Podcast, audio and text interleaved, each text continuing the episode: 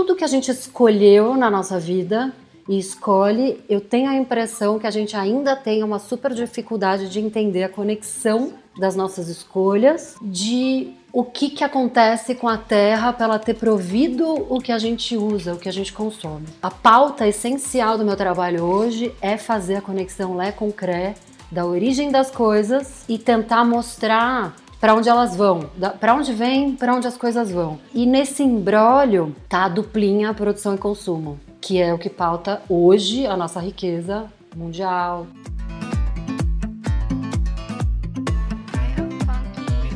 Será que a gente não tem que aprender? Claro. A realmente vender menos no restaurante? Sim, exatamente. Realmente, talvez não tá 24 horas aberto? Não tem necessidade de ter, tipo, trocentos mil restaurantes que, tem, que nem tem em São Paulo, não é mesmo? Não tem necessidade de ter um monte de vaca no pasto? De Exatamente. boi no pasto, Exatamente. porque vai ter tudo aquilo de carne, porque se a vaca estiver junto com o sistema sintrópico de floresta, vai ter menos carne. Sim. E aí só vai dar para o cara que vende, o, o empresário, aguentar a bronca se todo o sistema aguentar a bronca junto. Exatamente. Porque aí ele também vai fazer parte do sistema e ele também vai diminuir, porque daí ele também não vai precisar vender aqueles, aquelas toneladas de. Entendeu?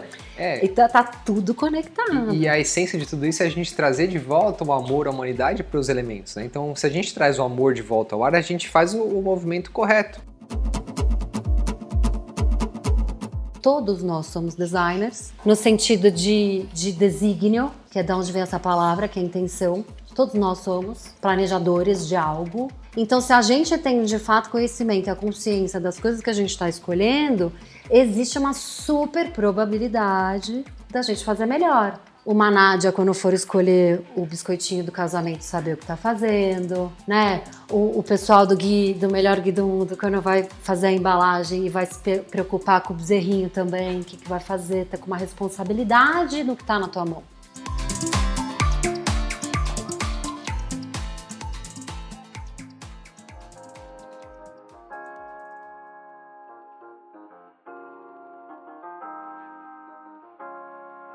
Alô, mundo! Eu sou Renato Stephanie e essa é a Sexta Filosofal. E no episódio de hoje eu tive o prazer de passar um bom tempo de qualidade com a minha grande amiga Carol Pitin empreendedora, advogada com especialização em gestão ambiental na USP e MBA em gestão da sustentabilidade empresarial pela FGV. Uau, eu nem sabia disso tudo.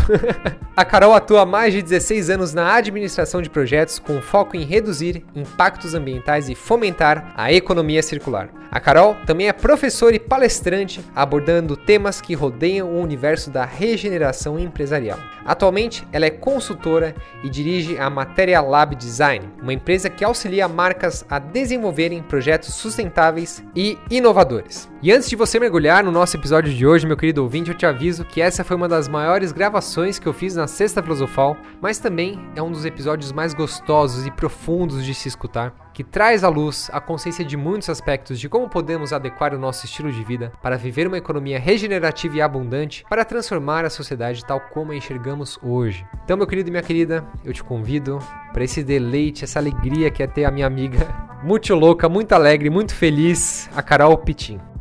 E antes de você se deleitar com esse episódio sobre design sustentável que tá espetacular, eu quero te convidar, meu querido e minha querida que acompanha meu trabalho, acompanha minha jornada, a usufruir do nosso novo produto, que não é mais tão novo assim, você já acompanha há algum tempo, que é o melhor guia do mundo. Nossos estoques, como de costume, já estão esgotados e nessa próxima lua cheia, agora, em alguns dias da data dessa sexta filosofal, nós vamos produzir uma nova leva do melhor guia do mundo. Então eu te convido a conhecer esse produto que revolucionou não só a minha vida e da minha família, mas de todos os clientes que já usufruem usufruem do melhor ghee do mundo. O ghee é um alimento transcendental, ancestral, que vem lá da medicina ayurveda e ele é utilizado assim em vários aspectos. Você pode usar ele como medicamento, passando na sua pele para hidratar. Você pode usar no focinho do cachorro que está ressecado. e eu não estou brincando, eu tô falando sério. O ghee é um dos principais óleos medicamentosos que você pode usar na medicina ayurveda e além desse uso como medicamento, o ghee fica fantástico em tudo e qualquer coisa que você colocar com ele para se alimentar, para se nutrir, perfeito? Ele é o melhor óleo que você pode usar para nutrir os seus tecidos, nutrir a sua biologia. Fica fantástico um ovinho frito com ghee, fica fantástico um pãozinho com ghee. Ele fica fantástico no seu café bulletproof pela manhã. Ele fica fantástico quando você faz um brownie, legumes refogados, enfim, né? Arroz com ghee para mim é um deleite quando eu faço meu meu jejum de monodieta num dia só. A minha principal refeição é arroz com ghee, isso me nutre de um jeito fantástico. Então, se você quiser adentrar nesse universo do melhor ghee do mundo, acesse o para nutrir o seu estilo de vida, nutrir a sua alimentação, nutrir o seu ser de vários aspectos em corpo, mente e alma. Acesse o melhor guia do mundo e use o cupom Sexta Filosofal para garantir 10% de desconto em todas as compras que você fizer, beleza? Acesse o melhorguidomundo.com.br, o cupom é Sexta Filosofal, tudo junto. E agora, meu querido e minha querida, sem mais delongas, vamos viajar? You, people, have the power. The power to create machines. The power to create happiness. You, the people, have the power to make this life free and beautiful. To make this life a wonderful adventure. Don't give yourselves to these unnatural men. Machine men with machine minds and machine hearts. You are not machines. You are not cattle. You are men. We think too much and feel too little. More than machinery, we need humanity. More than cleverness, we need kindness and gentleness. Without these qualities, life will be violent and all will be lost.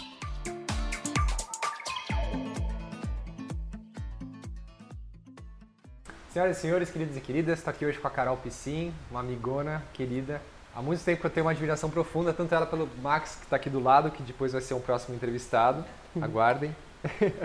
o Max, gente, eu tô na casa dele agora, que é o marido da Carol. Foi o Max que fez o meu primeiro Bulletproof Coffee, ele que me levou nessa jornada de hábitos, de disciplina, de rituais matinais. Eu não sabia que era um ritual matinal desde até eu conhecer o Max. Olha que coisa doida. Né? Ai, que maravilhoso. Hoje a gente tá aqui. Então, obrigado, querida, pelo seu tempo estar aqui com a gente. Eu que agradeço. É Carol Piscin ou Pitim? Como é que- Pitim. Pitim. Italiano, dois Cs. Então, Carol, se hoje fosse o primeiro dia que a gente se conhecesse aqui agora, como é que você ia se apresentar pra mim? A gente tem aquela, aquele desafio, né, de se apresentar na essência, né? Sem ficar falando títulos. Bom, eu sou Carol Pitim, meu nome é artístico, porque em tese, em tese, olha eu, é Ana Carolina Casagrande Pitim, veja bem. Olha, Então dei uma reduzida para o nome Você- artístico. que interessante. Ana É. Carolina. Eu brinco que tem a Ana Casagrande e a Carol Pitim. e a Ana duas Casagrande. personalidades. Tá, perfeito. Bom, sou italiana de família avós, nascência, né? Já que a gente vai falar bastante da origem das coisas, né? Minha origem vem daí, essa ancestralidade italiana de pai e mãe. Nasci aqui no Brasil, São Paulo, bem imersa numa família classe média, sei lá, agora alta. São. Paulo onde? São Paulo, bairro Itaim, depois Morumbi, sabe? Uhum, E agora aqui nos Jardins. Então, assim, classe média, né? Família classe média. E, e- e a minha avó materna é uma mulher que hoje tem 99, 97 anos, tá com a saúde, assim, zero bala. Aliás, ela é meu espelho de pessoa, assim, sabe? O herói da família para mim é ela. E dela vem muita coisa minha, eu acho. De ela vem de Lins, interior de São Paulo. Diria que minha avó foi pobre, vai, em sua maior parte da vida, assim. Pobre de dinheiro, né? Quero Certo. dizer. Mas enfim. Então, ela me ensinou cada coisa do tipo pegar um galinho de uma planta e plantar e esperar fazer a raiz e virar fazer a muda e plantar e colher. Então, a casa da minha avó, desde criança, é aquela casa de. Vai saindo dos grandes bairros aqui em São Paulo, você vai chegando em umas casas que tem aquele portão de grade. Sim, e sim. dentro, aquele piso meio frio antes de chegar na casa, cheio de vasinho pequenininho. Sei, é a É bem a casa da minha avó aquilo, né? É bem típica também, né? Bem dessa típica. geração. E tudo assim, pezinho de mamão, pezinho de não sei o quê. Claro, manjericãozinho e tal. Mas minha avó me trouxe muito isso. E ela sempre me trouxe coisas assim... é, pingar limão no olho pra curar conjuntivite. Sabe, receita da vovó? É, Ela sempre foi assim, botar azeite no ouvido porque faz natação e tá com dor de ouvido. então, eu, querendo ou não, tem uma coisa interessante assim que eu acho que ela me trouxe, que pra mim eu tô bem ligada e acredito que isso faz parte bem da minha essência assim. E uma coisa que ela me ensina até hoje é assim, desde criança ela fala assim, Carol, você tem que acordar e falar Obrigado, obrigada, obrigado, sabe? Tipo, Desde agradecer. Desde que eu sou criança, ela fala isso pra mim. Que e bonitinho. hoje ela fala isso pra mim ainda, sabe? Tipo, Carol, você tá agradecendo? Ai, sua pele tá tão bonita, você deve estar feliz. E a, sua, e a sua avó tem essa voz maravilhosa que você tem também, tipo, Carol. É mó, ouvir, mó legal ouvir a Carol falar, né? Tem uma voz muito bonita. Ela tem uma voz boa também. Você sabe que agora eu até esqueci como é que é o timbre da voz da minha avó. Mas ela tem uma voz boa. Traz calma, uma mulher bem assim, da essência mesmo. E eu acho que isso é algo assim que, que parece que eu vou quase perdendo, resgato. Quase perco, resgato. Quase perco, resgato. Por quê? Porque também eu vivo na cidade de São Paulo, vida mundana. Né? Então, assim, eu vou fazendo uns resgates ao longo da vida, né? Por exemplo, fica um tempão imersa na praia, volta. Fica um tempão imersa no mato, volta. Vai buscar um retiro, né? Os retiros da vida. Que talvez eu tenha uma certa dificuldade de trazer todo dia um pouquinho de retiro, né? Sei lá, hoje, sexta-feira, acordei cansada, fui dormir tarde, pilhada, tomei muito café, tô tomando chimarrão agora, não almocei, conversamos sobre isso quando você chegou. Ou seja, hoje eu perdi o retiro do dia, entendeu? Certo. Então é isso que eu tô querendo dizer. Então, assim, acho que essa essência, assim, eu trago talvez para me apresentar, porque eu acho que isso faz muito parte de mim, assim, de por que será que eu escolhi trabalhar com a área ambiental, né? Por, por que que para mim foi sempre importante ver aquele povinho na praia fazendo operação praia limpa quando eu era adolescente e achar eles legais? Tipo, por que, que eu achava isso legal, né? E por que que quando eu vi o pessoal doidão na Paulista pegando assinatura do Greenpeace, eu queria ser eles também? Por que que isso me atraiu? E aí um dia eu me envolvi com assinatura Salve as Baleias do Atlântico Sul. Sinceramente, eu nem sei se eu estava tão preocupada em si com as baleias do Atlântico Sul, mas acho que eu queria alguma que alguém me falasse alguma coisa para fazer, entendeu? Então acho que sem querer eu sempre me liguei para essas coisas. Aí já não sei se é nascença, se é ancestralidade, se eu fui criando esse interesse de fazer parte de quem cuida do mundo, sei lá, vai, é, sei lá, tem alguma coisa que Ou se só nasceu com você, né? ou se isso nasceu comigo, né? Enfim, nunca me apresentei dessa forma. É que eu, é que eu queria trazer aquele desafio de não falar o que, que eu estudei, o que, que eu não sei o que, que depois a gente até fala, né? Maravilhoso, cara. Adorei. Não Mas- sabia que tinha esse lado seu. É. Foi bom pra eu conhecer esse lado seu também. É, nunca me vi falando assim pra me apresentar. Mas ontem eu fiz uma entrevista com o pessoal da Rama Permacultura, a Tati e o João, lá do, do Sul. Não sei se você conhece. Tem um, um trabalho lindo.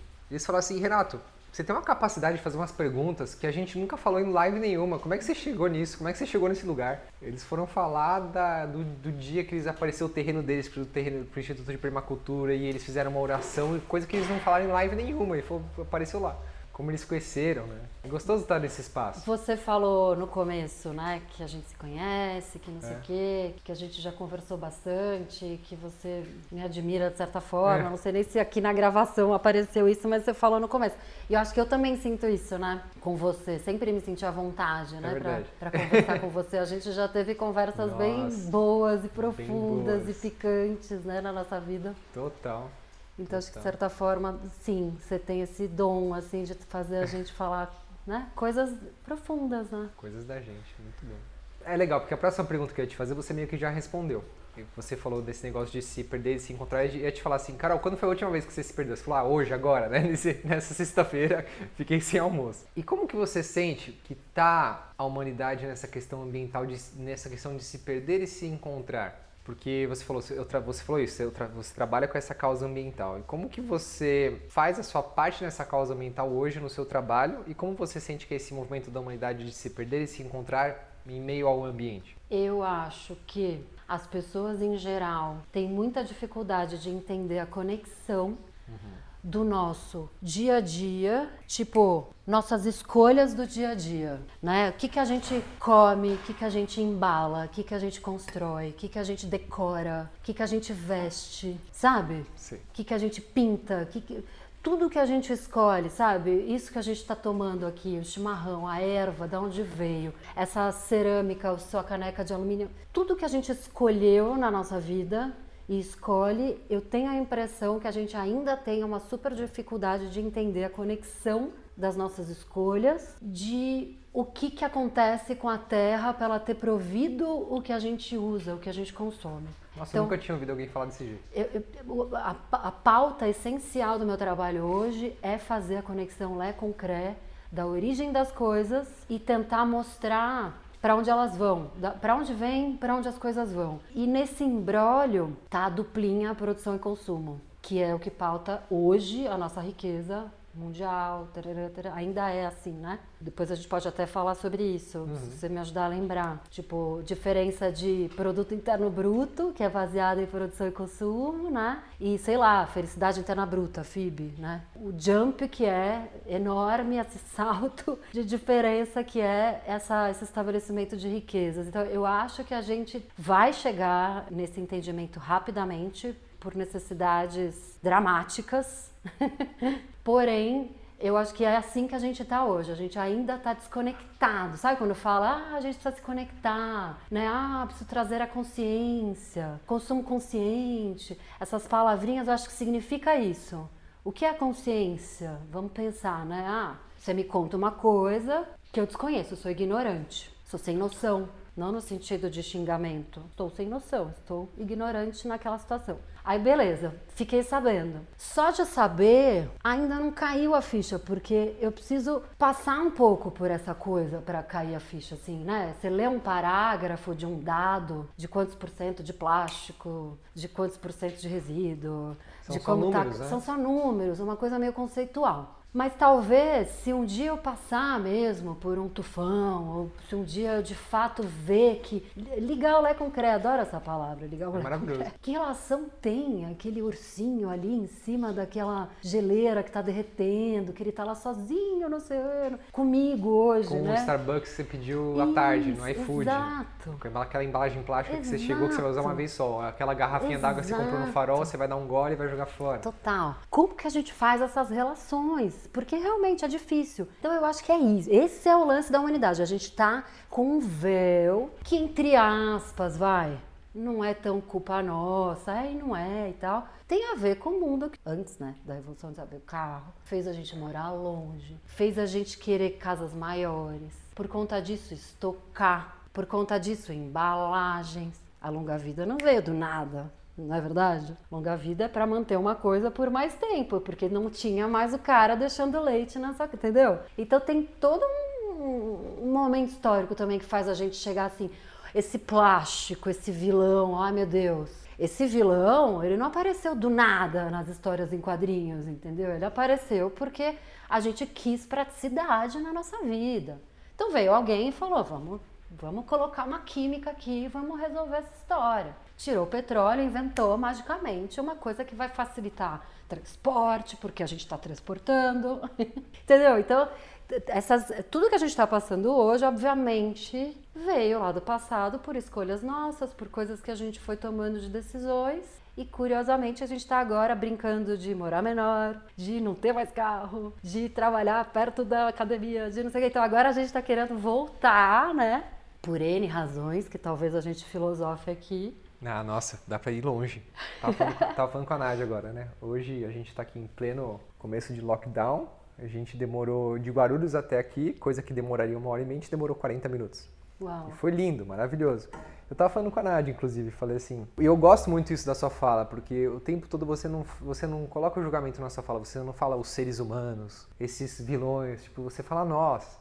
Porque você é, entende que você faz parte dessa, desse problema, entendeu? Eu acho muito legal isso. Que mostra uma consciência muito legal sua, Carol. E aí eu tava falando pra Nádia do tipo, como a gente tá desconectado com os próprios elementos básicos do que constitui, tipo, o átomo, o plasma, né? Eu tive uma, uma experiência fantástica de retiro de meditação que eu pude conectar com a estrutura básica do átomo. Eu vi, eu senti, eu vi os elementos, né? O ar, o fogo, o éter que constituem a matéria. Eu, tive essa experiência. Eu falo, não falo que eu li das escrituras, eu falo que eu senti essa experiência. E pega assim, por exemplo, o COVID. É uma doença do trato respiratório. O que, que significa o ar? Qual é a simbologia do ar? Movimento. Então a gente tem uma doença que diz respeito ao, ao elemento ar. Significa para a gente diminuir o movimento, colocar amor no movimento. Olha que interessante isso. E a relação que você fez com o transporte. Você sabe que eu estava falando com o Max outro dia sobre isso? Porque a gente entrou numa piração, tanto é que eu, eu vou nessa loucura de raciocínio, né? Ele até falou, calma, calma.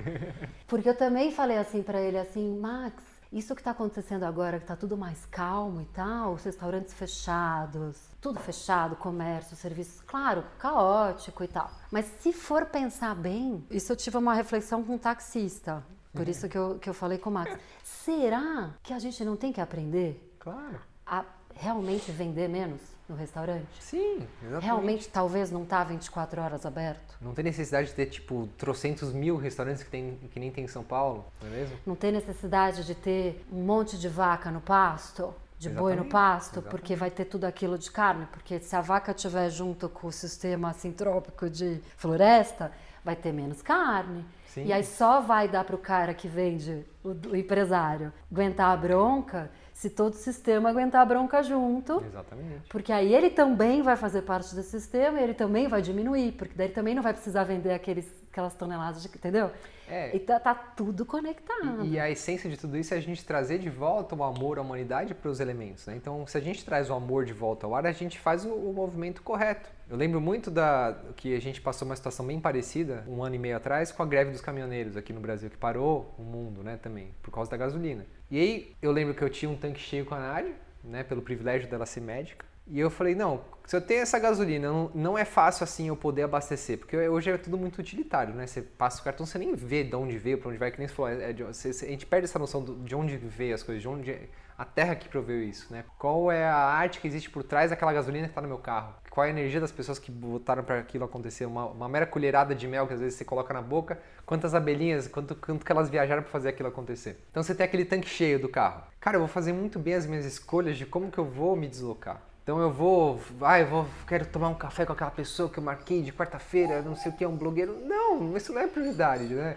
A prioridade é eu ver minha mãe hoje à noite, por exemplo. Então eu tava falando pra Nádia do tipo, cara, pensa assim, a AIDS não veio pelo pelo sexo. É o excesso de sexo sem amor que causou a AIDS. Uma pessoa que se relaciona sexualmente com amor jamais vai ter esse tipo de problema. Isso tá nas escrituras, tá no o Ayurveda fala disso. Assim como o excesso de movimento trouxe essa enfermidade que o mundo tá passando agora pra gente repensar nossas escolhas, os nossos movimentos, onde a gente vai, onde a gente vai parar. O... É muito interessante isso. O Yuval, o Harari, sim. Harari, ele estava falando, estava ouvindo ele falando a semana passada que teve um. Na verdade, eu ouvi ele a semana retrasada e a semana passada porque teve um evento da XP falando uhum. de investimento, ESG.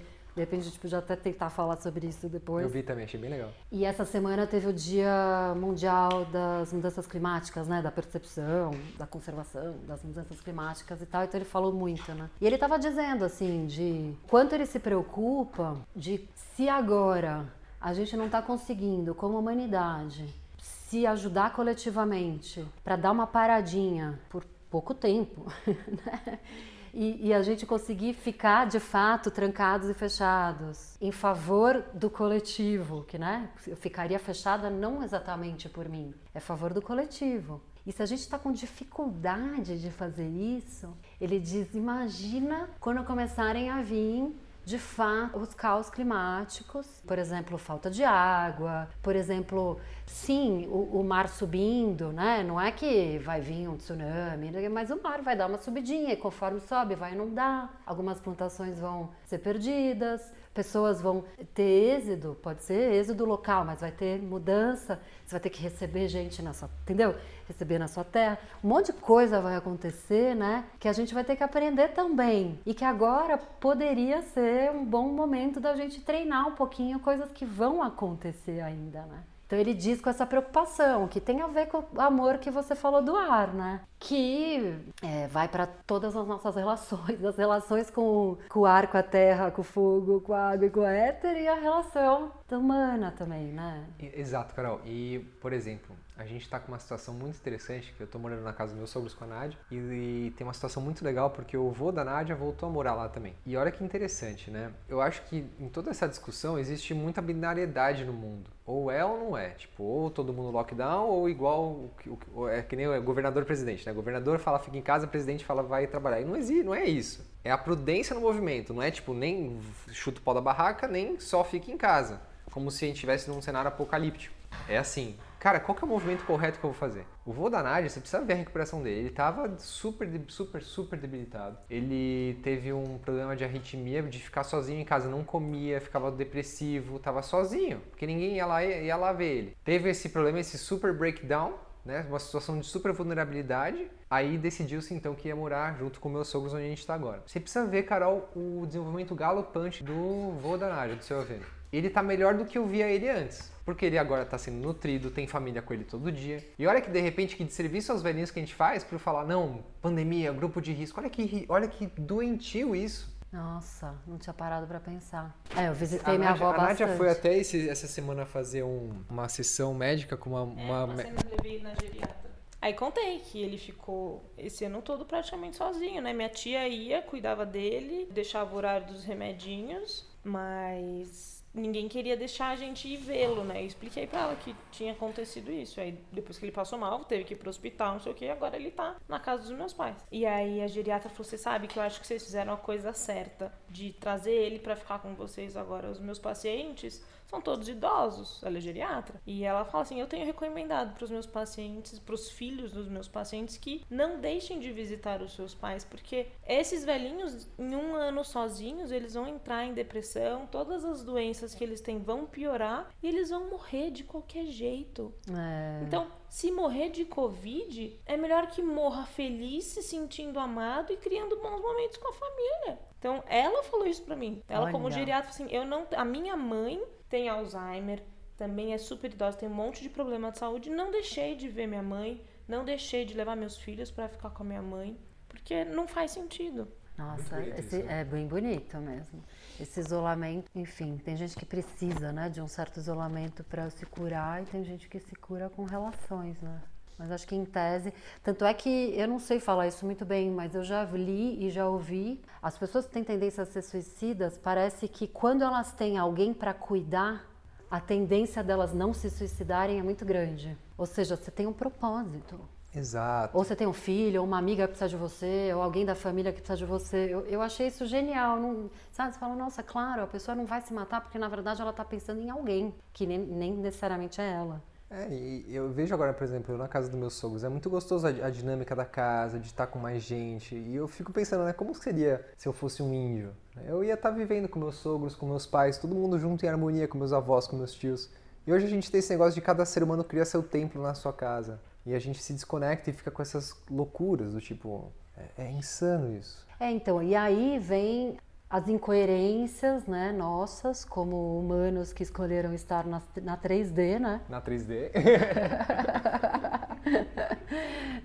que é muito real. E, e a gente, e- acho que faz parte né, da nossa evolução passar por Com essas certeza. incoerências, Com essas certeza. dualidades e a percepção do que a gente acredita. E, e, por exemplo, uma pessoa que, que se relaciona muito, que faz cocriação, que promove no seu trabalho e no seu dia a dia as coisas cooperativas, mas que talvez em casa tenha certa dificuldade de estar com mais gente, né? Enfim, ou muita gente da minha área que é ambientalista, que isso que aquilo, mas não está sabendo muito bem como fazer com o shampoo, com o esmalte, com a roupa, né? Então, eu acho que faz parte do mesmo balacobaco, assim, esse aprendizado, assim, de todos nós, que faz parte do que a gente falou do equilíbrio aqui no começo da nossa conversa, de como que a gente vai fazer para encontrar o equilíbrio, porque não é nem todo mal, nem todo bom, né?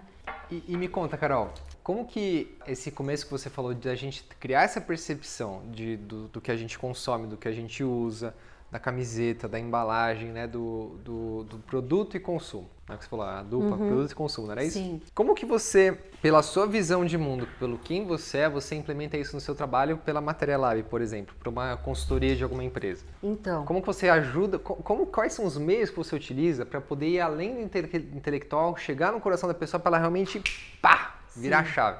Então, a, a questão ambiental, o resíduo, a embalagem, o material, o produto é a cereja do bolo. Perfeito. Então, a gente usa isso, vai, falando em termos estratégicos. Eu uso isso, né, uma problemática, como cereja do bolo, para ir se aprofundando nesse tema, tipo a nossa conversa aqui. Então, vamos lá. A gente pode falar tanto num empreendimento que faz eventos. A gente pode falar no empreendimento que faz roupas. Uhum. A gente pode falar em né, moda, Nossa, é verdade. É, é arquitetura, qualquer lugar. qualquer coisa. Erva mate, que você quer falar da aqui. Qualquer tema tem um ciclo. E qualquer ciclo passa por extração de matéria-prima, passa por distribuição de alguma forma, passa por embalar alguma coisa, passa por ter fornecedores, passa por alguma relação com água e energia, né? Porque alguma coisa mais fabril tem super relação com água e energia. Né? Uma prestadora de serviços tem pouca relação com água e energia, né? Porque tem banheiro, né? Não é só uma fábrica que gasta água, né? Então, assim, é- é- esse- essas variáveis, água, energia, resíduo, embalagem, transporte, pessoas, documentos, esse- essas variáveis são em qualquer trabalho que você vai olhar para elas. Então, geralmente, quando eu vou fazer um trabalho, eu olho para essas variáveis e penso, fazendo diagnóstico, né? Tem toda uma ferramenta, fazer perguntas, né? Entrevistas, né? E-mail, documentos, questionário, visita técnica, né? Tem várias ferramentinhas para chegar lá. Mas basicamente é olhar para aquilo e pensar qual é o seu maior calo ou qual é a sua maior fortaleza e beleza, né? Então você faz toda uma análise daquele projeto, daquele produto, daquela fábrica e pensa assim: ah, olha, esse cara aqui a gente precisa cuidar do licenciamento, da documentação, da burocracia, das pessoas. Então o que, que você vai fazer? Treinamentos, encontros inspiracionais, educativos. Vai chamar alguém, ou eu mesma, ou o pessoal da minha equipe, arrumar a burocracia para estar tudo correto e ligado, né? Que eu chamo isso de responsabilidade empresarial. É tá tudo nos trinques, tudo nos conformes, né? Fazer a sua cadeia de valor toda rastreadinha, bonitinha, né? Então, tipo, uma madeira, ela vem de que origem? É uma origem de manejo florestal? Ah, esse algodão, né? Esse fio de algodão, essa roupa. De onde vem isso? Tem alguma certificação? Ah, vem da Índia. Como que é lá na Índia? Eles têm um certificado lá? Como que é essa distribuição? É de navio, é de avião? Então assim, eu vou fazendo, a gente chama isso de ciclo de vida, né? Eu faço mais ou menos um rastreio daquele serviço ou daquele produto e olho quais são os principais calos e quais são as melhores fortalezas para exaltar, para comunicar ou para substituir. O que, que é a fortaleza? Não entendi. Uma fortaleza é assim. Conversei com o pessoal de uma rede de restaurantes essa semana. É, eles me contaram que eles já têm reuso de água dentro do restaurante, reuso de água de ar-condicionado, Que incrível. é, de coisas que você nem imagina, que vão para a descarga dos vasos sanitários. Uma coisa bem simples, né? Isso é uma fortaleza daquele restaurante. Entendi. Eles já fazem gerenciamento de resíduos porque eles estão localizados em shopping centers e isso é uma obrigação, então eles aprenderam a fazer direitinho. É uma virtude, né? Uma lugar. virtude. Uma O que, que eles têm de bom? Ah, eles eles estão agora lançando um manual de ética para os fornecedores deles com relação às embalagens. Perfeito, entendi. Né? Então, o que, que eles têm de beleza? Né? Deixa eu abrir um parênteses aqui, antes da gente de eu perguntar para você e a gente aprofundar, no caso da Guayaquil ou qualquer outro projeto, para a gente tangibilizar isso para não ficar muito etéreo. Aham. É, eu acho o máximo, assim, a certificação, deixar tudo nos trinks, o Lé com Creu, o do Balacobaco, que você fala, adoro essas linguagens próprias das pessoas. Mas assim, o, existe um lado hippie dentro de mim que sente que em muitos dos lugares a certificação é o pior que pode acontecer. Porque fica engessado, fica burocrático, fica chato. E às vezes perde até a essência do que é o próprio propósito daquilo. Por exemplo, é o que eu acho da certificação orgânica hoje. Eu faço questão, às vezes, de comprar de um pequeno produtor que nem certificação orgânica que tem, porque eu sei que ele vai levar aquilo, às vezes, muito mais a fundo, com muito mais coração, do que, às vezes, uma empresa que chega lá só para fazer bonitinho, tem a certificação orgânica, tem um selinho na bunda, porque garante ela fazer algumas coisas escondidas, mas tá, é orgânico. Já vi isso na produção de leite, assim, descarado, acontecendo na minha frente, eu tinha certificação orgânica, mas não era tão orgânico assim, sabe? Tipo, eu conheço pequenos produtores que fazem um trabalho muito melhor, tem um produto com muito mais qualidade nem certificação tem, por exemplo. Como que você enxerga isso? Essa pergunta Que é maravilhosa. Porque eu- isso é uma coisa que me, assim, é é um dilema constante pra mim. Essa pergunta é maravilhosa. E, na- e nesse meu jeito de liberdade poética da nossa cesta filosofal, de poder sair um pouco e voltar, Sim, sim. me faz lembrar de quando a gente lê sobre felicidade, Sim. índice de felicidade em determinados lugares, uma das coisas que a gente mais vê é sobre a confiança. Isso, exato. Veja bem, você precisa de um selinho porque você precisa de auditoria de terceira parte te garantindo que aquilo não tem fertilizante, te garantindo que não estão destruindo a floresta para pegar madeira, te garantindo que aquele algodão realmente veio, não sei o que. É uma loucura se for pensar, né? É uma loucura. Agora, voltando para sua pergunta, o que, que eu acho disso? Pessoa física, Carol, eu penso assim, não acho que é importante ter certificação. Acho muito mais importante você ser tão íntegro e tão incrível como marca, como pessoa, como produto, e fazer valer a sua comunicação, investir na sua comunicação muito mais do que investir na certificação, tá? Mostrar o, o real deal, muito né? O que você está fazendo, mais, transparente. Muito mais legal, porque você pode tocar um violão, você pode cantar, você pode fazer um vídeo, você pode fazer um infográfico, uma exposição. Você pode fazer tanta coisa para mostrar o que você tem de bom. Que de repente é o melhor investimento do seu recurso do que investir numa certificação. Mas muito né? mais. Aí vamos para PJ. Para PJ, esse discurso cola em determinados lugares. Porque assim, tem gente que precisa do standard para se relacionar. Então, aí tem também um pouco a ver da tal da segurança. Então, sei lá, você pega lá uma empresa, uma das primeiras empresas que eu trabalhei, que faz sabão lubrificante. Eles vendem para um monte de gente e para Gerdau. A Gerdau, por sua vez, ela precisa confiar que aquela fábrica tá toda certinha. Sim. Então o que, que essa fábrica faz? Ela vai lá e busca um ISO 14001 que fala, olha, essa fábrica tá certinha, ou no mínimo certinha, né? Sim. Porque a sua observação é perfeita, certificação é engessada né? Então tem essa coisa do standard necessário para estabelecer confianças que no dia a dia de uma corporação, de uma operação, sei lá o quê, você não consegue, meu, a garantir. Então tem a ver com a confiança, por um lado, que é muito chato na nossa vida em geral, de ter que ter selos que te garantam coisas, né? E se for indo para a linha filosofal, mais master ainda do mundo digital, de like, likes e aceitação, né? Tem, tem até a ver o endosso, né? Enfim, isso é meio necessário em algumas situações, então você tem que olhar e falar, hum, putz, vou ter que ajudar esse cara, de tudo que eu vou fazer para ele, lá no finalzinho também vou ajudar ele a ter uma certificação, que para mim é só uma brincadeirinha de, sei lá, porque o meu trabalho, como ele é super bem feito, em tese, os meus clientes poderiam conseguir um monte de certificação. Dá para entender a relação? Com a sua consultoria, Com por a exemplo. consultoria. Uhum. Por exemplo, sei lá, você vai pegar uma obra, uma, um arquiteto e vai ajudar ele a ter um projeto de arquitetura, um espaço uhum. tinindo, maravilhoso, super sustentável, com tudo bem pensado, tarará. Ele consegue a certificação que ele quiser depois. Lead, o cara Lead, Aqua, HBC, que é mais focada para saúde, a que ele quiser, entendeu? E aí, o que, que a gente vai ver com ele? Ah, tá precisando? Quer a certificação? Então vamos ver qual que é a melhor para você. Ah, olha, para você o lead não precisa, é muito burocrático, é americano. Você tem um perfil muito mais low profile. Vamos para o HBC, que é mais saúde. Entendi. Enfim, né? aí você também, dentro da certificação, você vai analisar qual que é a melhor para aquele cara, né? Para o nosso cliente, para aquela pessoa, para aquela marca. Agora, legal o que você falou do ponto de vista não só de qual é a necessidade real de uma certificação, acho que tem muito a ver com essa história da confiança.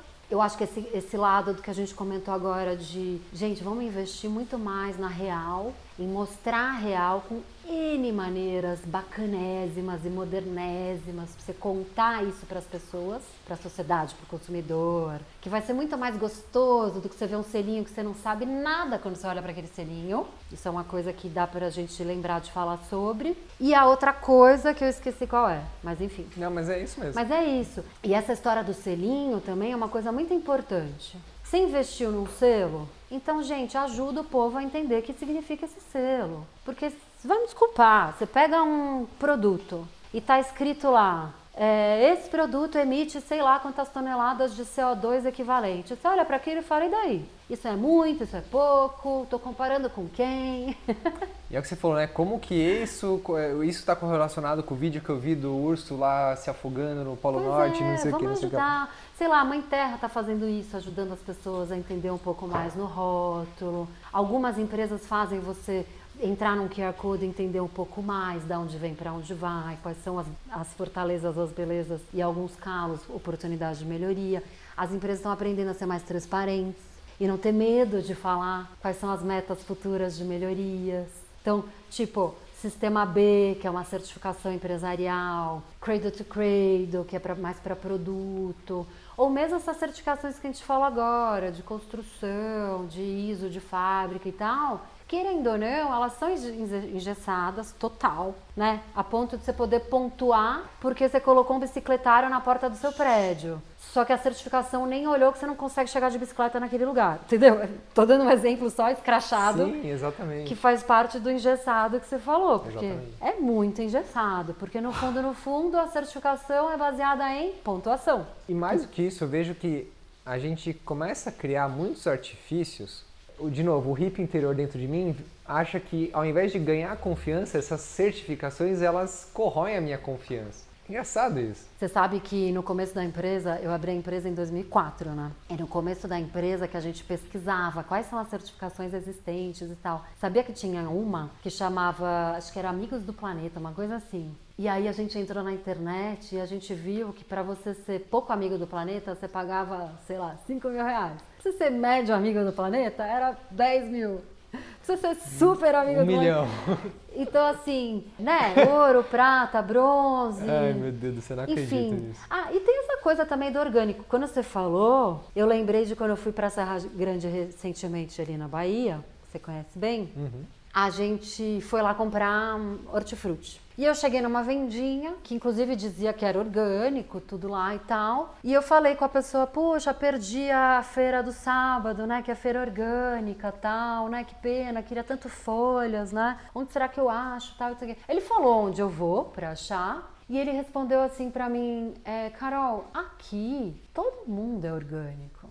Ele falou aqui, os pequenos agricultores somos nós. A gente quer que tudo esteja limpinho, a gente que cuida da, da nossa plantação, então ninguém passa fertilizante e tal, né? Então ele também quis dizer com a alma hippie que você comentou, que na verdade não é exatamente hippie, é uma alma mais verdadeira, é uma Sim. alma que não necessita dessas chancelas, né? De uma terceira parte para te dizer que tá ok, né? É meio que ali naquela comunidade eles confiam entre eles que aqui todo mundo cuida. Até porque, vamos combinar, se você põe um fertilizante aqui, a água ali vai estar tá poluída. Sim, exato. E aquela água ali é a água que eu vou brincar de banhar de cachoeira de manhã, entendeu? E que é a água que você fala para seus amigos que estão na cachoeira com você, pode beber sim. E a água que você puxa para sua casa. Então, assim, tá tudo interligado. Então, realmente, se não for assim, é uma cagada para eles mesmos, né? Sim, mas eles já têm essa consciência, né? Exato.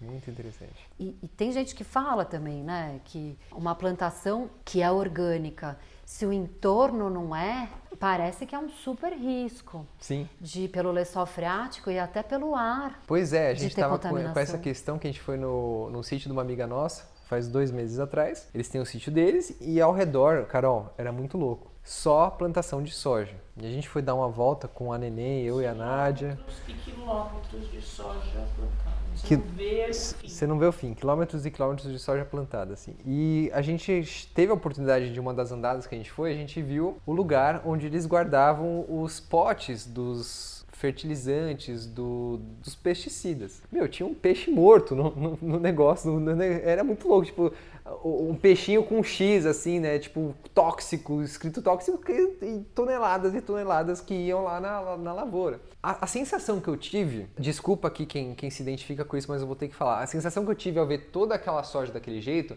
é a mesma sensação que eu tenho quando eu vou na Vila Olímpia ou no Itaim eu vejo aquele monte de gente descendo para ir almoçar. É, seria o equivalente da planta à pessoa que trabalha nesses grandes centros comerciais que tem aquela vida enjaulada, né, engessada. E eu falei, meu. E aí a Nádia falou, tipo, a gente tá agora na busca de terras para poder fazer o nosso, nosso projeto, o melhor guia do mundo, ter as nossas vaquinhas, fazer um sistema diferente, regenerativo. E, eu, e ela, a Nádia falou, ah, aqui não pode ser, porque a gente vai, vai ser contaminado por todo esse redor. Eu falei, tá, mas se a gente não for o primeiro a quebrar isso, quem vai ser? Tem que ter um corajoso lá que vai, tipo o cara que vai e conquista a lua, né? Coloca a bandeira, tem que ser o primeiro a colocar a bandeira para depois abrir, né? Colonizar a lua, né? Colonizar os espaços orgânicos, né? Eu é, a, pensando nisso. A comissão de frente, né? Exatamente. Somos, somos nós. Exatamente. que é o que você me perguntou, né? Daí, daí, né? Como que eu uso isso como ferramenta de trabalho? Que eu brinquei falando que isso. na verdade é a cereja do bolo. Isso. O produto, né?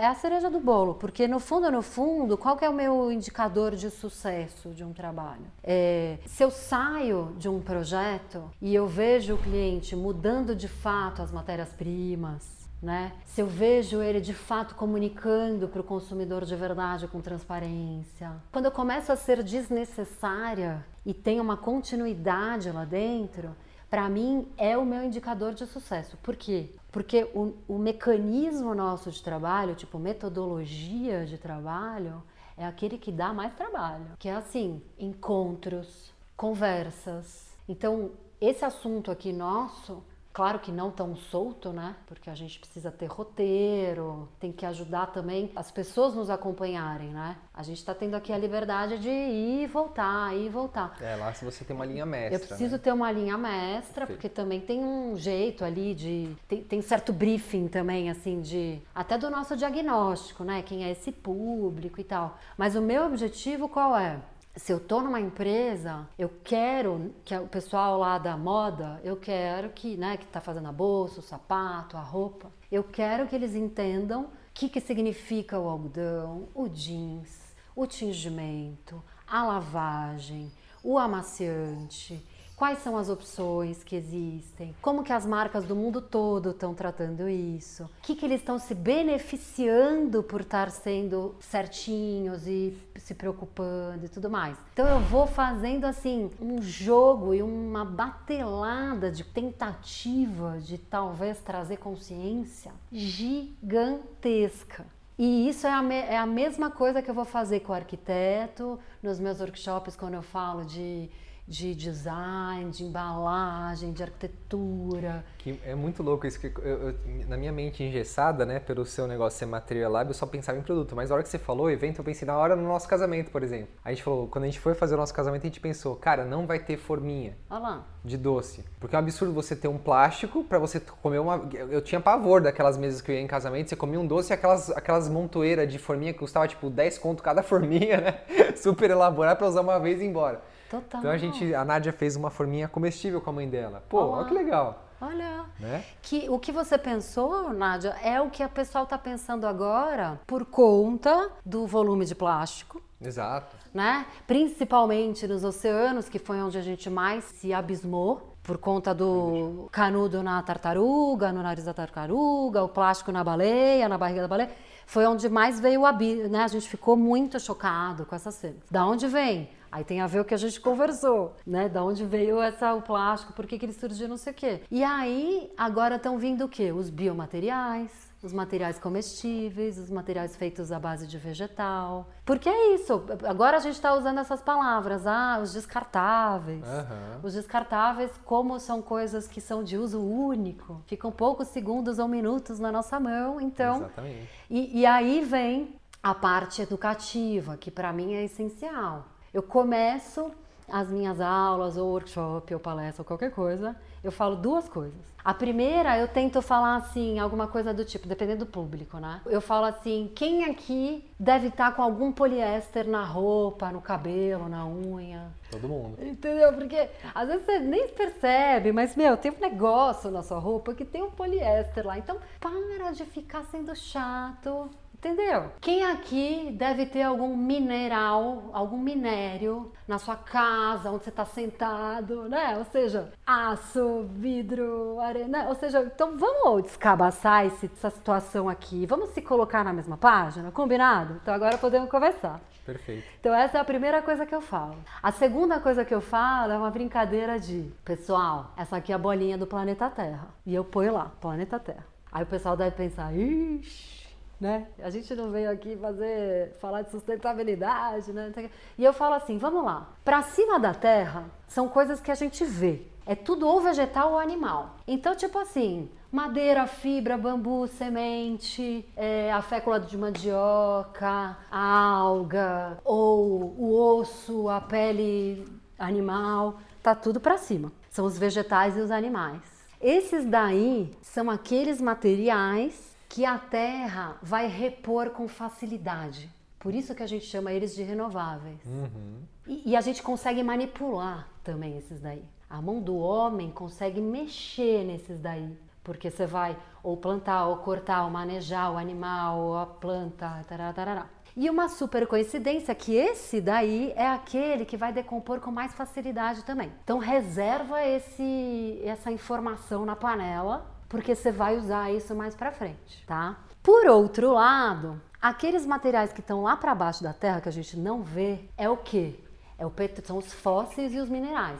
É petróleo, o aço, a bauxita, o que, de onde vem o vidro, o quartzo, o granito, e por aí vai. Eles são mais brutos por natureza. A Terra vai demorar para trazer eles de volta. E também, por coincidência, são aqueles que vão demorar para sumir, decompor depois. Então você percebe que o metabolismo desses materiais fazem diferença para as nossas escolhas do que a gente vai aplicar quando vai fazer um produto. O que, que eu vou escolher para fazer uma cadeira que eu quero durar? Que dure, quero que ela dure. Posso até inventar uma cadeira de papelão, né? Uma de madeira, why not?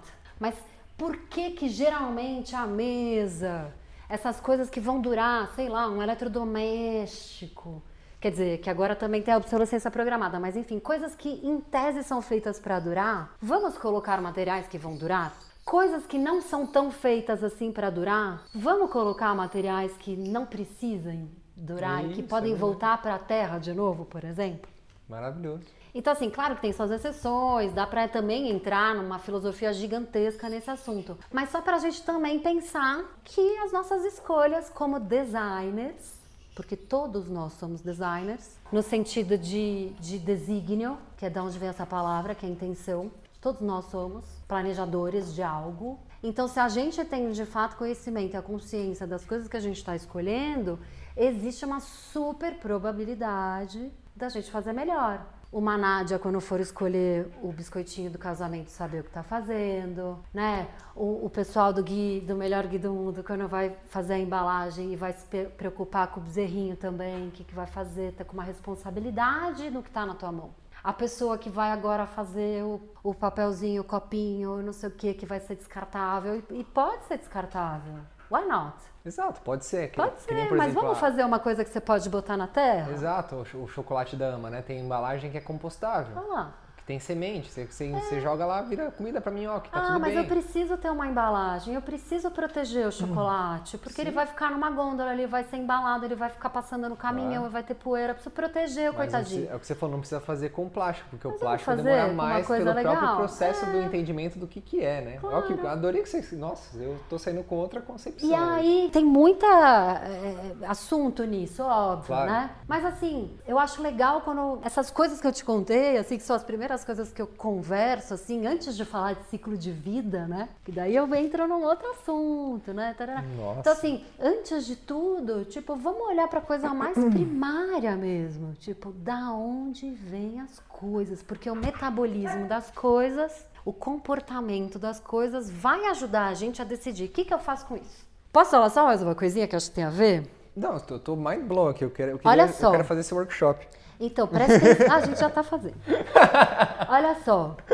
Pensa assim, investigação apreciativa. É um termo que a galera usa para falar que a gente, quando tá em roda, facilitação de grupo, né? Ai, não, vamos ter investigação apreciativa, que é olhar para o outro, ouvir o outro. Quero te entender, quero saber quem é você. Porque se eu te entendo, eu sei quem é você, eu vou saber lidar com você, certo? Faz todo sentido. Você sabe se eu sou sagitário, que eu estou italiana, que eu sou estressada, que eu sou sei lá o quê, que eu moro com o Max, que é assim, que é assado. Você me entende. Então, se eu virar o olho pra você, falar, você vai me entender, não é comigo, a Carol é assim, enfim, né? Sim, sim. Tô falando, dando um exemplo bem bobo. Total. Investigação apreciativa. O que, que acontece quando a gente sabe lidar com o outro? Existe uma tendência da gente nunca descartar alguém, né? Então, por exemplo, vamos imaginar que a gente aqui é um trio, e você é a Nádia, e a gente vai fazer uma coisa juntos. Se a Nádia não é boa em cuidar dos cachorros, sei lá, e eu sou, a Nádia não vai ser descartada. Simplesmente a gente vai ver. Então, o que, que a Nádia é boa? A Nádia é boa em fazer comida, em cuidar da alimentação, em sei lá o que, né? Enfim. Então a gente vai alocar a Nádia para aquilo que ela tem o melhor potencial dela, certo? Certo, maravilhoso. Não se descarta, se Exatamente. realoca, Exatamente. se dá valor. Faz sentido? Muito. É a mesma coisa para material, para resíduo. É a mesma coisa. Investigação apreciativa. Oi, plástico. Tudo bem? Quem é você? De onde você vem? Como você é? Você é filme? Você é pet? Você... Quais são suas características, meu querido plástico? Ah, tá. Você foi feito para durar, sua extração é bem nobre, dura, difícil. Nossa, que difícil de onde você veio, plástico, né? Aí você começa. Caramba, quanta água e energia pra você vir no mundo, meu amigo. Então calma, né? Não vamos desperdiçar isso aí. Peraí, vou te colocar aqui Aham. você vai durar por muito tempo que tem que fazer valer isso aqui, né, meu amigo? Vai virar um chassi de um carro, não Né? vai virar um copinho plástico para tomar uma água e Exato. jogar, Maravilhoso. né? Então, assim, estamos brincando com essa situação e falando desses materiais mais fáceis, porque é isso. É tipo, qual é a investigação apreciativa que a gente vai ter então com as coisas para a gente escolher o melhor potencial dessas coisas. Meu, Carol, Olha que genial. as perguntas que você fez pro plástico são exatamente as mesmas perguntas que eu faço com o pessoal que faz coaching comigo, Olá. pra gente descobrir quais, o que, que aquela emoção quer dizer pra ela. Então imagina que você tem um nó na garganta. É exatamente a mesma pergunta. Oi, nó na garganta, tudo bem? O que, que você quer me onde ensinar? você veio, né? De onde você veio? É assim, que as pessoas não sabem conversar com as suas emoções. Então tem que ser assim, oi, nó na garganta, tudo bem? Qual que é o seu papel dentro de mim? Ah, eu tô aqui pra falar que você tem que expressar mais o seu lado masculino, o seu potencial. Pô, legal, mas onde você aprendeu que tem que virar um nó na garganta? Ah, eu aprendi que tem que engolir, porque foi assim que eu aprendi com seu pai. Tá vendo? Ah, então como que você pode, então, ao invés de replicar o que meu pai fez, ser exatamente o que eu preciso ser pra mim? Ah, eu posso agir no amor. É é a mesma coisa, olha que louco É a mesma coisa. É muito louco, é muito louco. Aí, se a gente quiser ficar bem levinho assim, né? Isso. A gente vai pro amor que você falou no começo, né? Porque é isso. Querendo ou não, é isso. É muito louco, porque no fundo, no fundo, é simples. Hashtag só que não, né? Exatamente. Porque aí a gente tá aqui, né? Envolvido nesse mundo. E, e, e até indo pro FIB, que a gente falou aqui em algum momento, disseram que lá em, acho que em 1980, alguma coisa assim, quando Uma coisa aconteceu lá no Butão, não sei se o rei mudou, sei lá. Sei que alguém fez um estudo lá e disseram que fizeram uma entrevista, porque já tinha passado um tempo que acho que chegou a TV lá, alguma coisa assim. E quando as pessoas começaram a, a almejar coisas, diz que caiu o índice de felicidade. Uia, que Olha doido. que interessante. Olha que interessante o que isso talvez tenha a ver com ganância, ter mais do que precisa, produzir mais, porque a gente precisa ter mais, e, tarará, e eu quero mais. E putz, se eu não tiver essa roupa, será que eu tô me mostrando pro Renato como eu quero? Puxa, se tal. Enfim, né? Um monte de coisa que aí, nossa, vamos botar um psicólogo aqui para trocar uma ideia. Mas tem. é- é- a essência é muito parecida, né? Assim, dessa coisa do amor, do porquê que a gente precisa, aí porque precisa vão produzir mais, aí porque precisa produzir mais, aí precisa de mais espaço. O Ed Vedder tem aquela música maravilhosa lá, Society, You're Crazy, Brit-", que ele fala um pouco isso, que ele, te- tem uma hora que ele fala When you, you think you want more than you need, porque When you have it all, ele, ele mostra assim que eh, você vai precisar de mais space. Ele- a gente, depois a gente pega essa música e põe aí no. É do Ed Vedder ou é do Pearl Jam? É do Ed Vedder, Do Ed Vedder. daquele filme uh, Into the Wild, Into the Wild. que eu acho gênio. Genial. A gente pode botar de fundo. Tá, tá, vou deixar tudo nas referências, pessoal. No Põe, na- dorenato.blog. põe nas referências para as pessoas, porque ele fala muito isso, do quanto a ganância, ele fala de, de crazy greed, de quanto a gente quer mais, a gente precisa de mais espaço. tarará. E quando vê, a gente tá nesse embrólio precisando diminuir, precisando embalar menos, e agora é, é sem estoque, então agora é granel, agora e aí muda o sistema do supermercado. É uma loucura, uma loucura, uma loucura, uma loucura. O coitado do supermercado que tá afim de ter orgânico, é obrigado a botar plastiquinho, porque diz que a Anvisa não deixa que vai contaminar se tiver ao lado. Isso, isso, Carol. Isso não é uma doença? Isso é uma doença. Menino, que loucura que deve ser para os reguladores também. E, e é, conseguir e é canetar uma coisa nova. Eles E, devem será que de existe medo. tanta canetagem assim por conta. Eu acho que não existe Ai, isso. Eu acho que é muito mais fruto do medo do que qualquer coisa. É muito fruto do medo. É que nesses Eu acho. dias a gente, com uma, uma pessoa da família aqui que não, não queria sair porque ia ter o toque de recolher, não sei o que, tipo, que não queria se, não queria se justificar pro policial, porque é na casa do namorado. A 10 minutos de distância, tipo, a gente fala, que doença é essa? Tipo. E eu fui ver a legislação, fui procurar e falei, ó, querida, ó, tá aqui, ó. Não é que não, não é que vai multar, é só porque tem o toque do recolher. Se alguém te parar, você pode Você se fala justificar. por que, que você tá aqui. Tem Olha um que- motivo. Mas olha onde chega o medo das pessoas. Pois é. Isso que é. eu- é isso que é o ponto que eu chego das certificações. Até que ponto você precisa de uma certificação com medo de que alguém pode te auditar e disso e daquilo? É isso. Ah, confiança. É Gente, a confiança. gente faz, como chama? A gente reconhece firma, gente. Olha que loucura, a gente reconhece firma. Tem umas coisas muito loucas. Tem umas coisas muito loucas. Mas enfim, mas, mas aí que aí você olha pra trás e fala, bom, realmente, né? É, Tipo, não é- sei é se sempre- você lembra de uma história do Ibama, ah, vai fazer uns cinco anos. Foi um caos, bafo. Porque o Ibama tava vendendo licença de liberando. Porque quando você compra a madeira, Aham. essa história do pra onde vem, pra onde vai, né? Sim. E o certo é vir uma declaração de origem florestal, um documento de origem florestal, dizendo: Oi, tudo bem? Eu venho daqui, aqui me manejam direitinho. O DOF. E o certo é vir uma nota fiscal, porque essa nota fiscal vai garantir que aquele lote de madeira. E, e isso, em tese, é tipo, ufa, que bom. Então eu sei direitinho, essa madeira tá ótima, tá legal, tá Em tese, bonitinha, pois em é. tese. Diz que. Foi, não, foi bafo do bafo. Falta de confiança da- do, do DOF, do, do IBAMA. Que é a falta de confiança na polícia, por exemplo, de alguém. Sim, total. Porque a gente escuta que a polícia faz umas coisas. Aí vem também o outro mostrando que o vídeo que é mentira, que pôs o pé na cabeça. É, aí você aí- fala, a gente, gente não já sabe não sei onde mais. o vai dar. Exatamente. É muito Porque eu vi na época da, da, da história do policial umas pessoas fazendo os vídeos que na verdade era montagem. Aí você fala, ixi, Maria. Pois é, eu tava. Eu tava. Eu tenho um empreendedor que eu sou profundo admirador do trabalho dele. O cara fundou a CD Baby, que é a primeira pro- produtora de música independente para vender na internet, lá em 97, antes de PayPal existir. E eu trabalho no- com internet desde 2015. Eu trabalho com internet, né? Eu uso da internet para vender meus cursos, meus treinamentos. E eu sempre via no site assim os termos de uso. E eu olhava aquilo e falei, cara, eu não quero perder meu tempo fazendo termos de uso. Eu tenho muito que fazer, eu não preciso perder meu tempo fazendo termo de uso. E ele falando do livro dele, né, o Derek Sivers, que é um livro chamado Anything You Want, de novo, as referências vão estar vão tá todas lá no dorenato.blog, ele fala o seguinte, que ele nunca perdeu tempo, e a Seed Baby é uma empresa que ele vendeu por 20 milhões. Ele falou ele nunca perdeu tempo usando, fazendo os termos de uso, porque ele sabia que no caso de alguém querer protestar contra o produto, produto dele, os termos de uso não iam valer de porra alguma. E ele só ia perder tempo fazendo embrólio de escrever o advoguês para poder se justificar por uma coisa com o medo de que talvez alguém poderia fazer alguma coisa. É, dizem que a profissão advogado, né, se a gente ficar bem, é igual a profissão gestor de sustentabilidade. Sim. Em tese, o legal, qual seria o indicador de sucesso? Não precisar mais, Não né? precisa mais. Exatamente. Exatamente.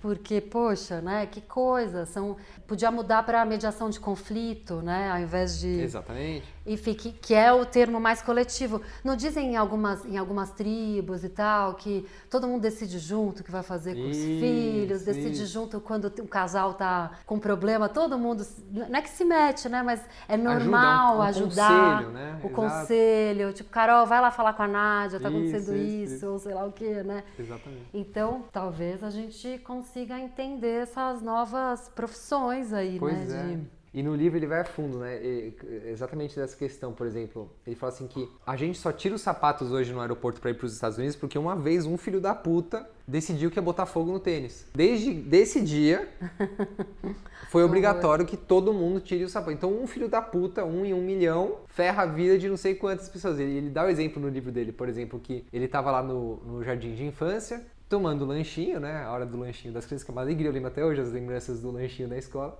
Aí um dia uma criança derramou o suco de uva. Aí o dia seguinte o inspetor, é proibido o suco de uva. Aí eu- na outra semana derramou o suco de laranja. O inspetor botou proibido o suco de laranja, até que foi proibindo, proibindo, até que só era possível água, né? E que, quem sabe um dia proibisse água também, vai saber. Então a gente vê a mesma questão agora com o Covid, né? Tipo, é proibido trabalhar. Aí eu fico pensando, qual é a demência de uma pessoa que proíbe uma pessoa de trabalhar e falar que o trabalho dessa pessoa é mais digno do que a outra? De repente o trabalho para uma pessoa é muito mais dá saúde para ela.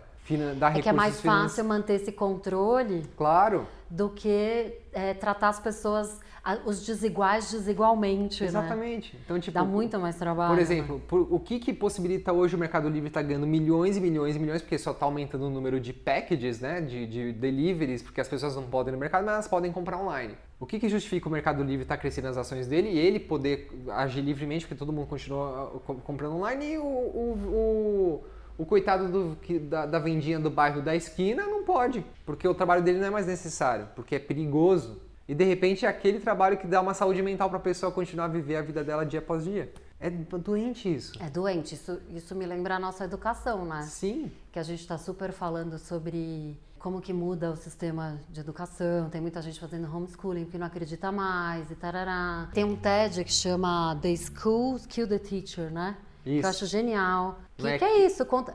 É do Sir Ken Robinson lá? Isso. The Schools Kill Creativity. As escolas matam a, criati matam Ah, a não é The criatividade. Teacher, é Creativity. É, criatividade. Total, porque mostra a ba- a bailarina, né? Isso, isso. Que ela é diferente, gente. Ela é uma bailarina nata. Ela dança na aula, entendeu? Ela vai virar a melhor bailarina do mundo. Se podar essa menina agora, ela não vai virar a melhor. Ou sei lá, ou vai. Vai ser muito frustrada, vai É quebrar o pé e nunca mais vai dançar. Mas enfim. É, ou seja, vem dos primórdios isso. Vem Tipo, primórdios. o filme lá, o, o videoclipe do. É The Doors? We don't need no... Pink Floyd. Pink Floyd. The Wall. The Wall, gente, clássico. Já mostrava isso pra gente com a gente indo lá pra moedor de carne, né? Direto pra moedor de carne, coitadinhos de nós, saindo da educação do jeito que é, né? Tipo uma coisa meio militar, que é pra dar ordem, que dá muito mais trabalho tratar os desiguais desigualmente, né? Exato. Dá poten... É o que você falou, né? Do o potencial de cada um. É muito trabalhoso. Vamos combinar? E eu vejo isso acontecendo agora na casa do meu sogro, sabia? Tipo, eu sou a pessoa que vou levar os cachorros pra passear todo dia. Pro resto da casa, ninguém faz nem questão de passear. Eu faço questão, faz bem pra mim faz bem pros cachorros. Então eu tenho prazer disso. Eu não fico jogando na cara do, ah, eu, eu que levei os cachorros pra passear, você não faz nada. Não, eu faço porque eu gosto. Aham. Em casa, eu, eu, eu que passo aspirador porque eu gosto. A Nádia não gosta. Eu gosto de varrer. Então, Adoro varrer. E tá tudo bem. né? Tipo, a, a Nádia ama fazer a comida do Horus, dá um prazer, deixa ela cheia de vida. Aham. Ela faz com prazer. Então a gente, cada um acha suas atividades que tenham prazer, né? Exato.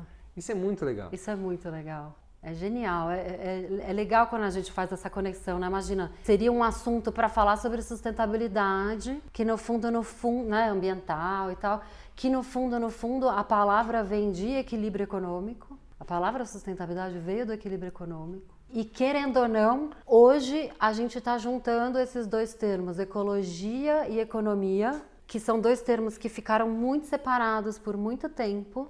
E o eco é o mesmo dos dois, que é casa. Um é a, o estudo, o outro é a lógica dos recursos. Olha que louco. Ecologia E economia. Aham. Olha que maluco. O eco é o mesmo e os, ambos tra- tra- trabalham recursos, portanto, dinheiro, energia, matéria. Olha que maluco. Como que pôde isso se distanciar e agora a gente está unindo?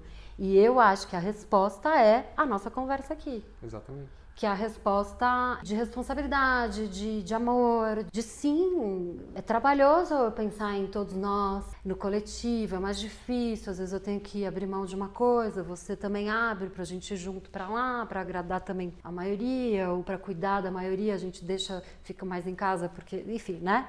É um monte de coisa. Eu não vou ter muito disso, porque senão vai extrair demais. Não vou ter todas as frutas, não vou ter todas as madeiras, porque tem o tempo, da madeira me dá madeira, da, das frutas dá fruta, e por aí vai, né? É o tempo das coisas, tal, daí vem a ganância. tararara. É uma loucura, mas faz parte da mesma brincadeira, né? E Carol, você falou sustentabilidade vem do equilíbrio econômico. O que que é esse equilíbrio econômico? Então, na verdade, eu, eu, eu falei isso só para lembrar de onde veio a palavra sustentabilidade, porque veio do setor financeiro. Mas o que que, é, o que, que seria pra você assim? Tipo assim, você se manter sabiamente ao longo do tempo. Ah, perfeito. Você se manter financeiramente, sabiamente ao longo do tempo. É, porque é, significa assim, como que você se mantém ao longo do tempo com sabedoria, Ótimo. sem perfeito. quebrar, Aham. né? Como que a gente se mantém... A, a Gro Brundtland é uma holandesa. Na Eco 72, Em 72 foi o primeiro encontro dos países para falar as coisas que a gente está falando hoje também nos encontros dos países, tá? Essa mulher que começou com a história do desenvolvimento sustentável. O que, que é? Significa você. Acho tão engraçado esses termos que às vezes eu até esqueço os termos em si, mas significa as gerações de hoje têm que viver deixando as gerações futuras terem a mesma coisa, né? Depois a gente acha essa palavra e põe lá no seu blog a, a frase, né? Uhum, sim. Mas é isso, é como que a gente vive ao longo do tempo sem quebrar. Como a gente vive. Né? isso- Como que a é gente vive tendo madeira, é- sempre tendo madeira. Como é que a gente vive tendo roupa, sempre tendo algodão, linho, não sei o que. Como que a gente vive sem tirar todo o, o granito e destruir todo aquele meio ambiente? Como que a gente. Aí começa a pensar local, porque aí você usa o material que aquele lugar te dá, ali é diferente. O Daniel Wall, só uma coisa nessa história de referência, é um cara muito bacana que tá bem recente ele hoje em dia, que ele fala sobre design regenerativo, né? E ele fala isso, ele fala, design regenerativo é você pensar, pensar nos limites, né, ter responsabilidade dos limites biofísicos do planeta, você cuidar das pessoas, né, das relações, você não ter lucro a qualquer preço e pensar nas culturas locais. Tipo assim, é, o ideal seria a gente usar o que tem aqui. Lá a gente usa o que tem lá. Perfeito. Faz mais sentido essa história do importado e tal. Não é de todo um vilão, mas faz mais sentido energeticamente. Você que ama permacultura agora, é o mesmo pensamento. Claro, com certeza. A permacultura, o que, que ela quer? Que a gente gaste o menos energia possível para as coisas, não é? Mas isso é uma coisa que eu comecei já há um, um ano e meio, mais ou menos. Quando eu vou na feira orgânica, eu pergunto, de onde vem isso aqui? Aí eu tava, tava percebendo que assim, pô, essa maçã tá diferente. De onde vem essa maçã? Essa maçã vem da, da Argentina. Eu falei, nossa, eu tô comprando maçã da Argentina. Eu parei de comprar maçã naquela semana. Então, a partir desde, desde esse dia, toda semana eu perguntava, essa maçã aqui é local? Não, essa tá, tá vindo da Argentina, então não quero. Então, vamos falar sobre isso, sobre Vamos. o quanto difícil é mudar, mudar. Eu ia, quando a minha próxima pergunta ia ser, onde a Carol é super hipócrita em tudo isso que ela fala, por exemplo? Como que ela, Então. como que tá o consumo da Carol, por exemplo? Não vou falar, não sei se eu vou chegar na hipocrisia, mas vamos lá, vamos falar umas coisas, vamos, vamos falar umas coisas que pegam. Pegam, vamos lá. Vamos lá. Eu amo a, a Gui, né? E sempre, ó, sempre amava a Gui. Agora eu consumo de vocês que realmente pra mim é o melhor. Deixa eu abrir um parênteses aqui, É. que foi, foi na casa da Carol que eu e a Nádia a gente começou a fazer o Gui. Por causa da- do Gui, do dia que a gente veio É cozinhar junto aqui, verdade. que o Billy era novo. Que a gente tava os três juntos aqui Que a gente cozinhou cozinhando. junto. Foi É. muito Foi legal. você que né? apresentou a gente essa vida aí. tá vendo que máximo? Só que tem uma manteiga que eu adoro. Esqueci qual que é a marca. Será Vem que é presidente? Da Holanda, da Itália e da França. Eu acho que é francesa. A presidente é da França. É. Que tem uma embalagem de plástico dura, que ela é assim, um montinho, e É. que tem uns granos de sal dentro. Gente, aquilo lá eu adoro. Eu olho pra ela e falo assim: eu não te quero mais.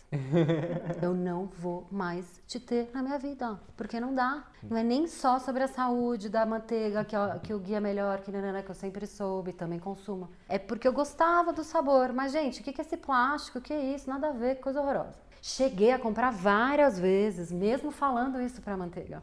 E recente, nunca mais comprei. Então você vê a dificuldade? Nem sempre o que é gostoso é bom. É. Só que assim, são hábitos, né, gente? Hábito, vamos combinar, é a coisa mais difícil que tem. Puta, eu, eu tenho uma frase muito boa do meu mestre, do. Pedro. O Pedro que ensinou a massagem ayurvédica pra gente. Numa massagem com ele, ele falando assim que ele tinha ido pra Nova York, isso faz uns dois anos atrás. Ele tinha ido pra Nova York e um amigo dele tinha pedido pra ele passar no free shop, como sempre. Ah, compra uns vinhos pra mim no free shop. Pedido de praxe, né? Ah, vou casar, compra uns whiskies, alguma coisa assim. E ele foi lá, no maior bom grado, né? Pegou, encheu o carrinho. Ele, à medida que ele ia botando os vinhos no carrinho, ele falou: Nossa, ele não, be- não bebia já há 30 anos. Falou: Nossa, meu corpo sente que eu ainda gosto disso. Mas eu ainda decido que isso não faz mais parte da minha vida. Olha que louco isso. Então, mas é difícil, não é? Né? É. Porque eu tive que passar por vários momentos de já saber que aquilo não é o mais legal segundo as minhas crenças e tal. Não falei pra ninguém, porque a partir do momento que você fala, você começa a dar satisfação. Então eu guardei isso pra mim durante muito tempo. Ah, e olha que eu tô contando de uma manteiga, hein? Oh, Tem bastante coisa pra falar também, Oh. né? Então, assim, só pra contar as etapas, né? Daquilo que a gente falou. Toma conhecimento, cai a ficha, fica ali macerando aquele assunto. Ai, meu Deus, o que eu faço com isso? Aí você erra, peca, né? Assim. e tal, daí consegue, mas depois sucumbe, compra a tal da manteiga, né? Sim, sim, perfeito. Até a hora que, tum, você consegue. Até vai. E isso é pra tudo. Então, por exemplo, pintar a unha. Não pinto há bastante tempo, há uns dois anos. Mas penso nisso ainda. Ainda tenho isso como uma estética que eu gostaria de ter ainda. Uhum. Não é que eu ainda que eu sucumbi, Uhum. mas pode ser que eu sucumba. Pode Sim, ser. sim. Entendeu? Aí, desodorante, cosmético, né, tô ótima, tudo certinho, tal, tal, tal. Cabelo. Gosto de fazer luzes. Gente, é uma química. E aí faz luzes, aí eu acho loiro demais, aí eu quero passar um, um tonalizante, uma mais química ainda. Nada a ver com quem quer é, lavar o cabelo com sabão em barra, com shampoo e condicionador em barra. Porque não vai. Então, o que, que significa isso que eu acabei de te contar? Por que, que eu dei esse exemplo? Porque o meu sistema tem que ser coerente. Exatamente. Então, por exemplo, vamos lá, vou dar, vou dar dois exemplos. Um que eu ainda tô lutando, que é a história do cabelo, e o outro que eu já passei, que é o desodorante. A minha percepção com o desodorante foi assim. Isso, vou te falar, acho que deve fazer já uns 20 anos que eu uso aquele de pedrinha, é, que é o Lumen, né? Que é a extração, resíduo da extração de alumínio, que é um fixador. É o que o pessoal usa como fix- fixador de tintura vegetal.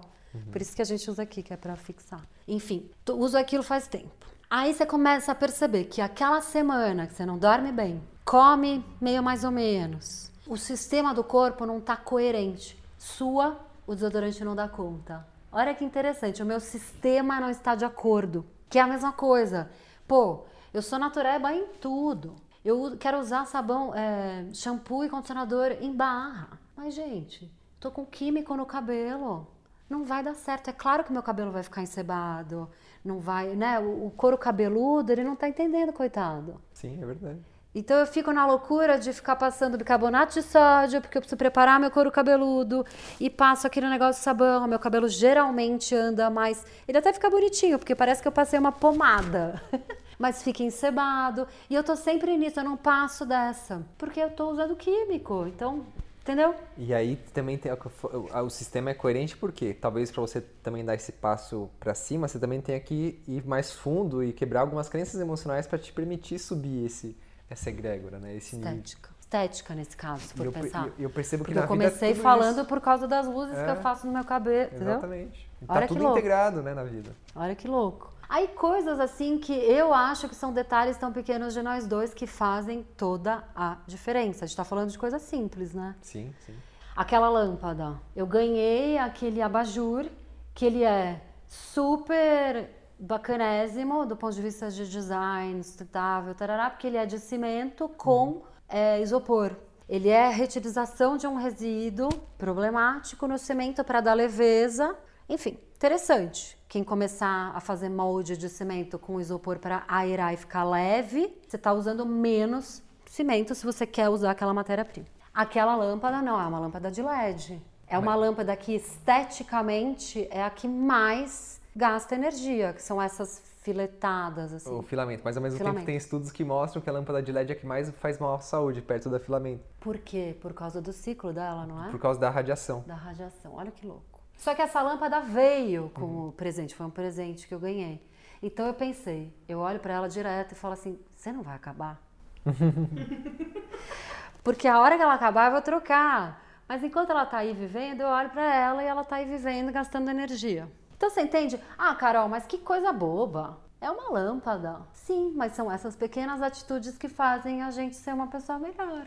Mas é que tá, Carol. Eu vejo que existe esse caminho do meio, em que eu não tô muito longe de poder trilhar ele com maestria, mas eu, eu, eu aprendi muito isso com a Nádia. Por exemplo, essa questão da lâmpada, né? É comprovado hoje cientificamente que a lâmpada de LED ela deixa você mais, mais agitado, aumenta o seu movimento do corpo e isso às vezes pode causar algum alguns distúrbios em você. E de repente, se você tem uma vida congruente, você pode poder usar uma lâmpada de filamento, sendo que ela te traz um maior benefício energético, vital até, porque de repente você não gasta TV, você não assiste, você não tem TV na sua casa, você já tem um chuveiro que é aquecido com luz solar. Sim, Né? é o você- equilíbrio que a gente Exato. estava conversando. E você investe a sua energia em coisas que realmente potencializam a sua vida. Então, por exemplo, a gente está falando do excesso do movimento, né? Covid, ar, Uhum. pra gente voltar o amor ao movimento. Então, acho que o, o amor ao movimento existe assim, do tipo, tá, beleza, a gente tá aqui nessa sala, a gente vai deixar essa luz da sala acesa. Vou apagar a luz do quarto. Uhum. Se eu tô no meu carro, se para hoje o meu ar-condicionado no 22, dois tracinhos tá o suficiente, por que, que eu vou botar no, no 15 máximo?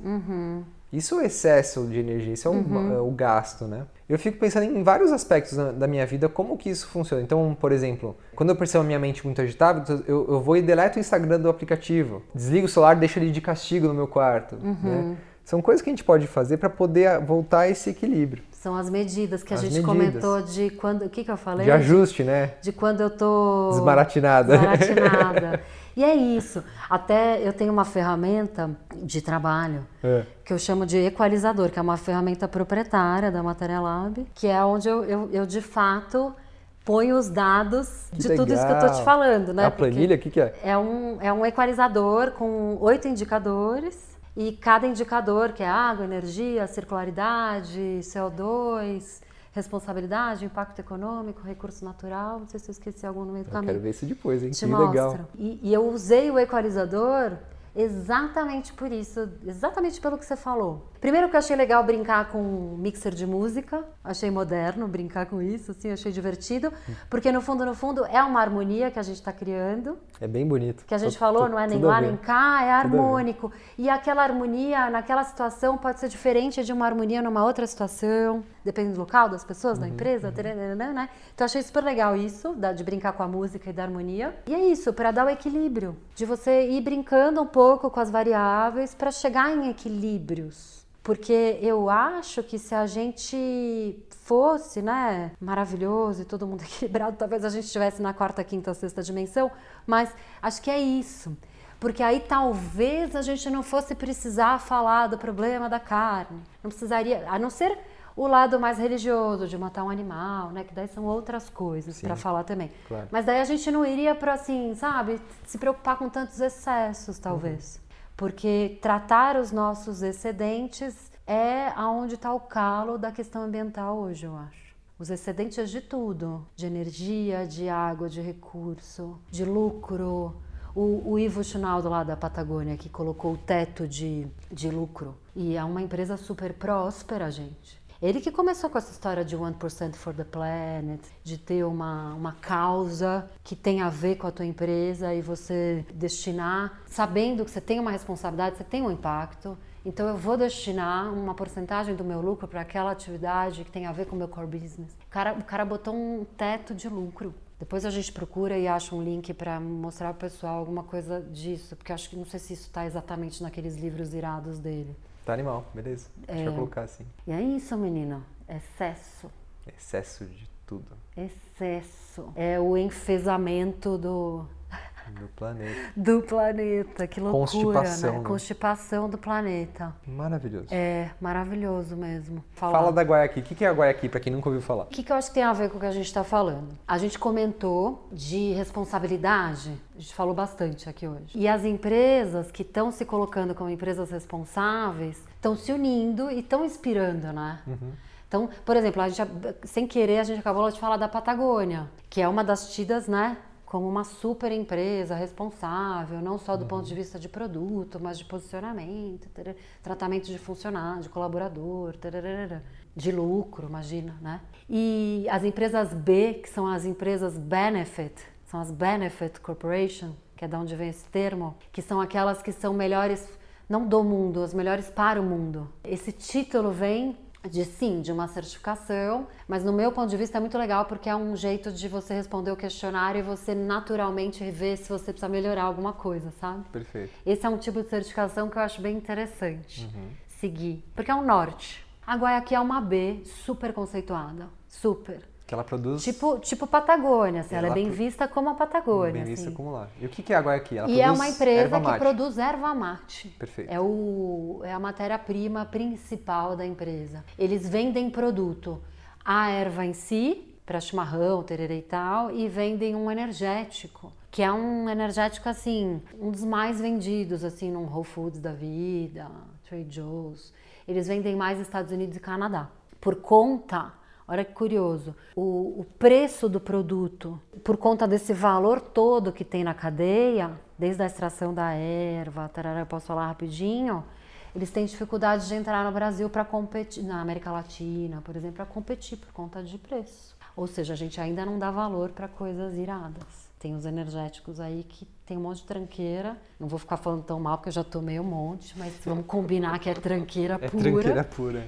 E que tá aí, tá aqui. Um, um super bonzão que poderia custar um pouco mais, a gente ainda não dá esse valor. Bem louco. Mas enfim, é uma empresa que eu diria que é uma empresa regenerativa, como a Patagônia é. Animal. Porque pensa na extração de, um- de uma coisa de uma forma muito legal. Os indígenas cuidam da floresta, que cuida do produto. Se falhar esse sistema de colaboração, não tem o produto. Os indígenas cuidam da Floresta floresta. que cuida da erva. Cuidam da erva. Sem a floresta zero bala, aquela árvore herveira que é enorme. Eu achava, quando eu comecei a trabalhar com eles, eu achava que era uma mudinha, mas é uma puta árvore. Fala esse enorme de novo. É muito boa a Enorme. voz da Carol. Enorme. E, e é isso. Olha que interessante. Se essa relação falhar, não tem produto. Isso é maravilhoso. Isso é super coopera- cooperativo e tarará. Então, naturalmente, tem toda uma coisa da empresa se responsabilizar, de um monte de coisa que tem que fazer de programas educacionais com os indígenas. Porque indígena também não é, né? Eles também têm mil problemas, gente. Eles também são seres humanos, eles também almejam coisas, eles também começaram a ter carro, eles também começaram a se vestir. Sim. Também tem um monte, de- um monte de coisa para falar sobre isso, né? Lixo? Um monte de coisa, assim, também álcool, muito probleminha ali, igual a gente, né? Estamos que- juntos. Acho que o próximo episódio a gente pode até marcar para sua volta aí. A gente faz sobre só Vamos falar empresas só regenerativas. Empresas regenerativas. Animal, fechou. Amei. Mas é isso, para fechar. Parte que é 2 isso. com Carol Pitim, empresas regenerativas. Vamos filosofar sobre empresas regenerativas. Arrasou, porque Hoje é foi isso. sobre design sustentável, o próximo vai ser empresas Vamos regenerativas. regenerar para a gente thrive no planeta Terra. Incrível, querida. Puta flow, fazia Gostei tempo que. muito Nossa, dessa conversa. do porque caralho. Que une milhões de coisas e, e esse espaço amoroso pra gente falar sobre tudo isso, É tudo dessa de maneira bom, né? maluca que vai pra cá, Sim, volta é pra bom, cá né? e tudo bem, né? Sem ter uma agenda, né? É, um porque tempo. é, bom é demais. tanta coisa, É né, que tanta tá coisa. ligado. Animal, cara. Ai, obrigada, Eu que agradeço. Que tesão. querido. Pra fechar, Carol, o que que tá permeando o seu mundo, assim, de uma forma muito fantástica que você adoraria que todo ser humano pudesse entrar nas lentes da Carol pra enxergar o que você tá enxergando nas últimas duas semanas? Pode ser um livro, um seriado, uma coisa que você tá vivendo com o Billy, com o Max. O que que tá mais foda no seu mundo agora? Eu tenho duas coisas. Uma, essência da alimentação. É muito interessante como já faz muitos anos que eu percebo quando eu tô bem alimentada, eu sou uma pessoa melhor. Isso assim, nossa, assim tá muito latente. Eu sei quando eu estou me intoxicando. E isso é consciente. Eu sei quando eu sou perfeita para mim mesma e eu sei quando eu não estou sendo perfeita para mim mesma. Isso é maravilhoso. Eu agradeço a Deus por estar com essa percepção assim, pá, latente e eu sou uma pessoa melhor. Claro, tô falando mais da comida, comida mesmo, mas dá para ir pro lado de o que, que eu vejo, o que, que eu leio, com quem eu me relaciono, que isso também são alimentos, que isso também tem bem a ver Total. que tem a ver com falar não e tem a ver de como eu tô empresarialmente também falando, assim. Falando não pra caramba, deixando coisas passarem, tá me doendo. Porque pra mim isso é bem difícil, sabe? Tipo, falar não pra manteiga, falar não pro tabaquinho, falar não pra empresa que não tem nada a ver, sabe assim? Tá assim, bem latente e é muito simbólico essa história de botar a máscara primeiro em mim, que aí é com certeza que eu vou ajudar os outros. Se o meu propósito é ajudar os outros, que eu falo isso, falo, ai, quero ajudar os outros, quero ajudar o mundo, regenerar, tararara. gente, eu tenho que me ajudar, assim, que aí a percepção que eu tive recente, assim, é, eu vou me ajudar e eu vou arrasar e vou ser a melhor pessoa que eu posso ser? Não preciso fazer nada. É óbvio que o flow vai fazer eu ajudar os outros.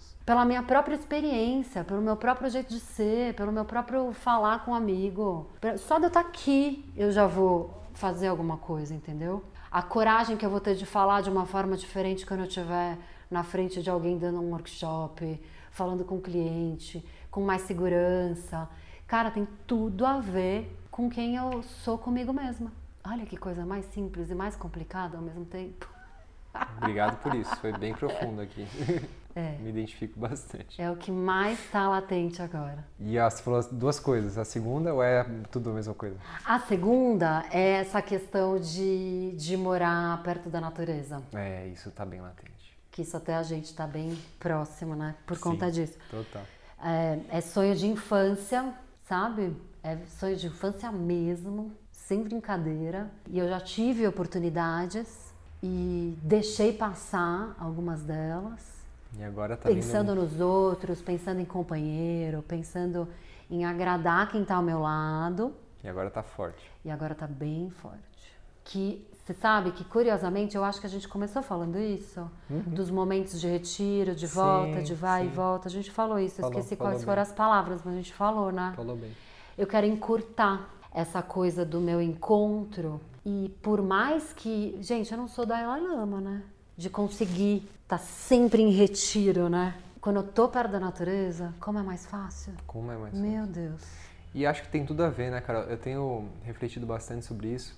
Que antes eu, eu tava morando até um mês atrás num bairro que tinha uma natureza exuberante. Eu acordava, eu via árvores, eu se conectava muito com os ciclos do, do, da do dia e da noite. Saía correndo, eu só ia de short, eu não, não botava nem cueca, às vezes não botava nem tênis. Saía correndo descalço com olhos do meu lado, assim.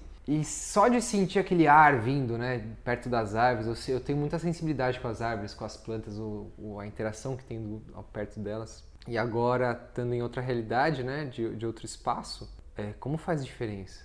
Como faz diferença? Como faz diferença? E eu, e eu penso muito nisso, tipo, se eu, barulho. se eu quero que a Cosmos, a nossa empresa, o melhor guia do mundo, seja uma empresa regenerativa, eu preciso estar num, num lugar regenerativo. Eu não, não vou mais viver essa vida de tipo, tô em São Paulo, eu vou pra natureza pra me regenerar e volto aqui a me intoxicar, né? É o contrário, eu tenho que estar aqui me regenerando o tempo Pra todo e eu poder vir volto. pra cá shining Exatamente, e, né? exatamente. É isso. Então, Acho que a gente eu tá quero vivendo encurtar esse, isso, esse gap, né? esse gap. Eu sinto que antes tinha, tinha esse êxodo para cidades, êxodo do rural para cidades. Agora é o oposto, vai, vai rolar um êxodo rural geral para as cidades se regenerarem a partir desses pingos de luz que vêm do campo, É. que vêm da natureza. A gente tem que se cuidar assim de uma forma bem rápida, séria e urgente, porque é a gente se cuidando que a gente vai conseguir. Se a gente não se cuidar, a gente Já não vai era. conseguir. Não, não vai. E é sério, agora não é mais de brincadeira. N- Não que tava, mas a, a exponencialidade, esse salto quântico, ele é necessário agora. Muito. Porque é só assim que a gente vai conseguir. Não tem mais tempo para Não buchitagem. tem mais. Não tem. Se a gente parar agora, assim, estátua tudo, a merda já é gigante, entendeu? Uhum. Esse que é o problema. Mas tudo bem, deixa isso pros, pro pessoal que gosta de falar de caos. A gente fala de A coisa gente, boa. Eu, eu falo que eu vou, eu vou no, no livro que eu tô terminando de escrever e editar, eu falo assim que eu vou lançar um novo gênero. Só tem aquelas ficções científicas pós-apocalípticas, né? Tipo Matrix, É. Avatar. Eu quero lançar a, a ficção científica é, abundante, que mostra como a gente pode Abundante. regenerar, regenerativa. né? Como a gente pode Exatamente. mudar o jogo. Sabe? Os prédios todos com planta. Domos geodésicos. Respirando respira- o ar é, que sai, sai É puro. e o, a descarga vai pro biológico e vai direto pra horta. Ah, maravilhoso. É isso. tal, e É todo mundo isso. dando É a oi na calçada. É isso que a gente vai viver. É isso que a gente vai viver. Fazendo jantares na praça. Isso, perfeito. Que é, como- que é o que a gente vê em algumas cidadezinhas do interior, né? A gente vi- viveu muito isso no Nordeste, né, meu amor? Uns cinco meses atrás, lá em Cumbuco. Tipo, Covid não existe lá. muito bom, querida. Obrigado de coração. Amém. encerrar, como o pessoal pode falar com você? Deixa o microfone aí pra você. Fala do seu trabalho aí. Fala como o pessoal fala com você. Matéria Lab Design, arroba Lab Design, Instagram, melhor lugar. Perfeito, É onde mais está atualizadinho. perfeito. Tem um YouTube lá, super tímido, saindo, daqui a pouco vai mais. Perfeito. E é isso, acho que Instagram, rapidão, escreve lá, direct, e a gente se conecta em um segundo. Maravilhoso. Queridos, todas as referências vão estar em dorenato.blog. Acesse lá o, episódio com a Carol. Querida, muito amor. Muito Amor, obrigado. Que obrigada. tesão estar aqui com você. Também, super. E esse episódio também é um oferecimento do melhor Gui do mundo. O que é o melhor Gui do mundo? Você vai entender agora com o recado da nossa Gnoma. Olha só. Ghee é considerado um elixir para a saúde e longevidade pelo Ayurveda há milhares de anos. O melhor ghee do mundo é um produto artesanal feito seguindo os princípios ayurvédicos, com manteiga orgânica de vacas de pasto livre, sob a influência da lua cheia e ao som de mantras. Tradicionalmente, é usado o Mahamitrum Jaya, também conhecido como Om Triambakam, o mantra da vitória sobre a morte, que nos liberta da ignorância, das doenças e da morte. É dito que esse mantra confere longevidade e imortalidade, pois promove bem-estar físico e emocional. Esse mantra é entoado durante todo o processo de produção de ghee para que essas energias de cura, abundância, longevidade e sabedoria impregnem em cada gota. Portanto, cozinhar o ghee ao som de mantras, sob a influência da lua cheia e com muito amor, eleva as qualidades nutricionais desse alimento milenar. Quando feito dessa forma, o ghee é muito mais do que um bom óleo. Ele se torna um verdadeiro bálsamo de cura. E é por isso que o melhor ghee do mundo é tão especial. Um alimento, um medicamento, um acalento para corpo, mente e alma. Os guias dessa lua cheia já estão disponíveis em nosso site. Aproveite o cupom Sexta Filosofal e garanta o seu. Não tem nada melhor do que ghee fresquinho.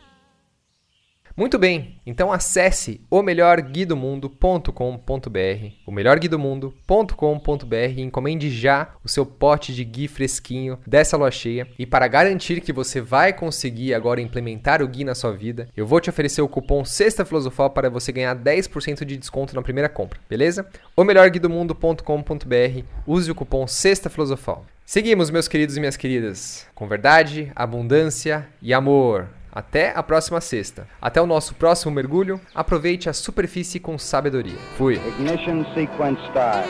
5, 4, 3, 2, 1. Mission complete.